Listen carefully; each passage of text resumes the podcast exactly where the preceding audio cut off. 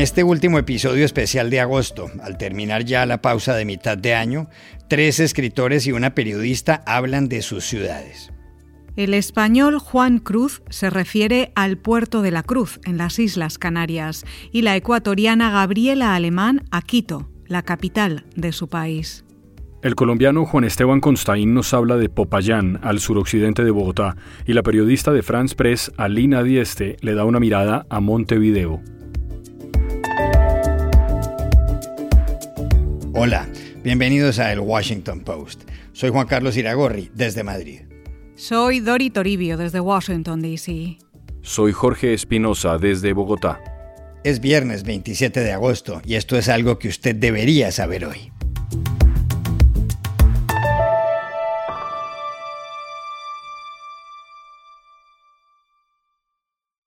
Para este episodio llamamos inicialmente al escritor Juan Cruz, periodista del diario El País de Madrid. El puerto de la Cruz es quizá el sitio más ah, de todas las ciudades turísticas que hay en España, la más chica de todas. Tiene nueve kilómetros cuadrados más o menos, tiene una iglesia inglesa, tiene Mm, hoteles que parecen de Nueva York, tiene una plaza chiquita donde jugábamos con un señor que nos llevaba los columpios, tiene un, mar bravío, tiene un lugar extraordinario donde una vez al año eh, en el mar eh, bañan las cabras los campesinos, tiene oh, lugares eh, maravillosos para pasear o para estudiar. Tiene un sitio que es mi preferido, que se llama la Punta del Viento, que se llama así porque el viento da todo el tiempo y trae consigo el aire del mar. Tiene una ermita que se llama San Telmo, que ha sido capaz de superar los distintos embates del turismo. Tiene también un campo de fútbol donde yo cuando chico hacía crónicas de los partidos. Tiene una montaña que en un tiempo fue misteriosa, pero que poco a poco ah, la depredación de la tierra la ha ido haciendo menos imperiosa de lo que fue. Sobre todo tiene desde el Taoro, que es uno de sus lugares eh, más hermosos y emblemáticos, un parque eh, precioso con hoteles viejos, pero ah, imperiales. Tiene, digo, eh, unas vistas desde el lugar del Teide, del Valle de la Rotava, donde dijeron, no es verdad, pero dijeron que se había arrodillado Humboldt al ver tanta belleza. Es mi pueblo, es eh, impresionante memoria cotidiana del lugar en el que nací. También buscamos a la escritora ecuatoriana Gabriela Alemán para que nos dijera, para ella, qué es Quito. No se me ocurre mejor manera para describir la topografía de Quito que como lo hizo Rolf Blomberg en 1949.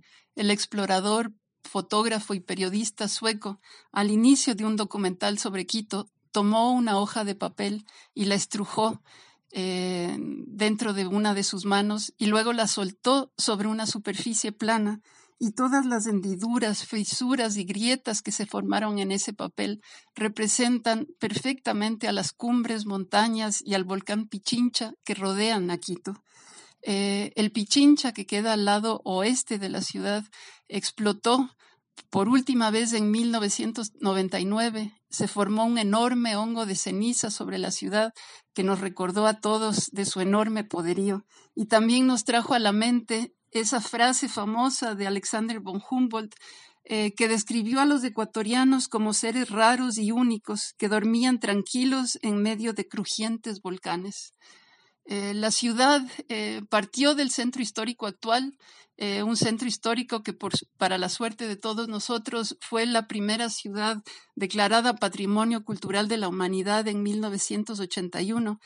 eh, lo que permitió que no se derribaran casas coloniales y que se prestara especial énfasis a cuidar los templos barrocos cubiertos en láminas de oro en su interior.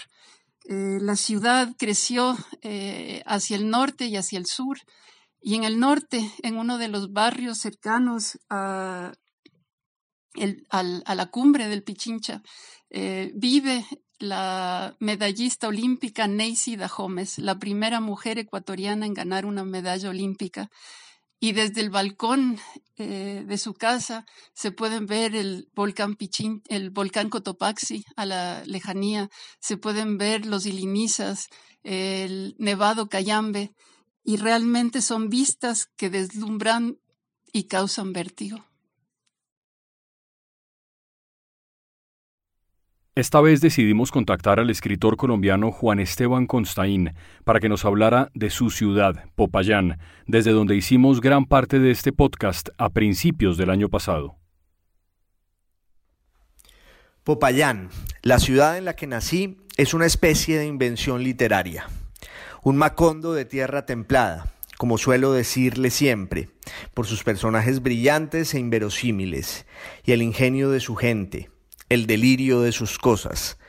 Casi al margen del tiempo y del espacio, Popayán le pertenece más a la poesía que a la historia. Nostálgico pozo de olvido, la llamó Guillermo Valencia, el más grande de sus poetas, y no se equivocaba.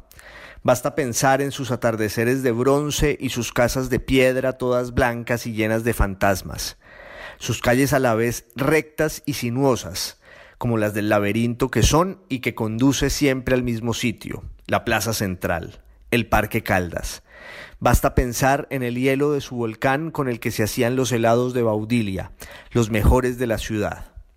Cuenta la historia que Felipe II mandó una vez a un funcionario para que le contara cómo estaban las cosas en América.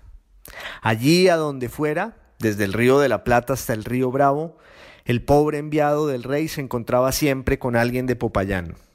Cuando Felipe le preguntó por las Indias, el funcionario le respondió, Majestad, todo el mundo es Popayán. Y es cierto, una ciudad rodeada como Roma por siete colinas, solo que Popayán sí es eterna.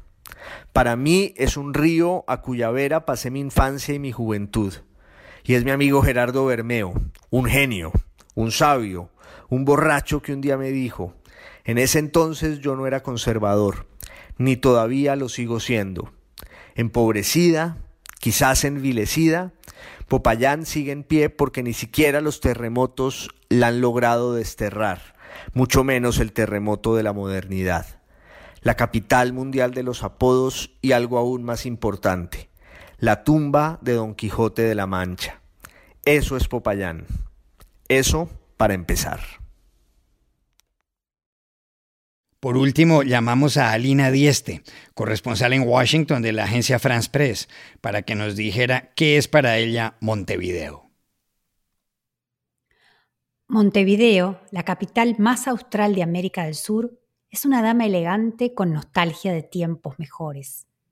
Pero la ciudad de rica arquitectura, con el sello Art de su época dorada, no siempre luce igual. Es gris y húmeda en invierno, remecida por el viento que desde el sudeste impulsa el río de la Plata sobre su silueta muchas veces neblinosa.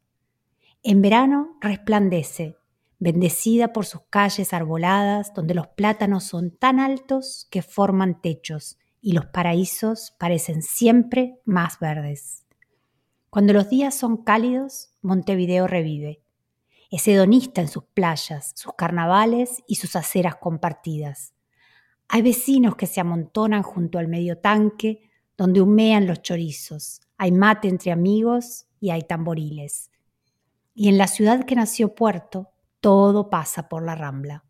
La larga costanera frente al río, ancho como mar, es el paseo más montevideano de todos, donde confluyen los pesares y también las alegrías. Montevideo es fútbol, la religión suprema.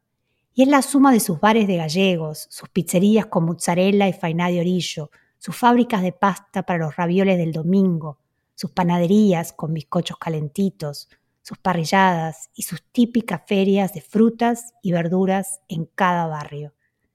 Tango, murga, candombe y rock and roll, Montevideo tiene toque español en sus costumbres y fuerte sabor italiano, pero también es afrancesada y con pinceladas portuguesas. Y aunque hable rioplatense, hoy resuena en muchas partes el acento caribeño de venezolanos, cubanos y dominicanos. No es populosa, no es especialmente limpia ni pulcra.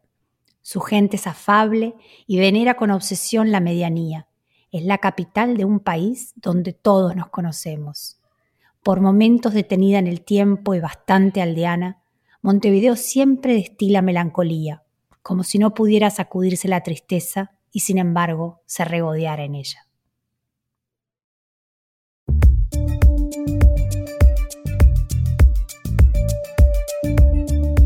Aquí termina el episodio de hoy de El Washington Post, El Guapo. En la producción estuvo Cecilia Favela. Por favor, cuídense mucho. Y pueden suscribirse a nuestro podcast en nuestro sitio web, elwashingtonpost.com, seguirnos en nuestra cuenta de Twitter, arroba el post, y también nos encontrarán en Facebook, buscando el Post Podcast. Chao, hasta la próxima.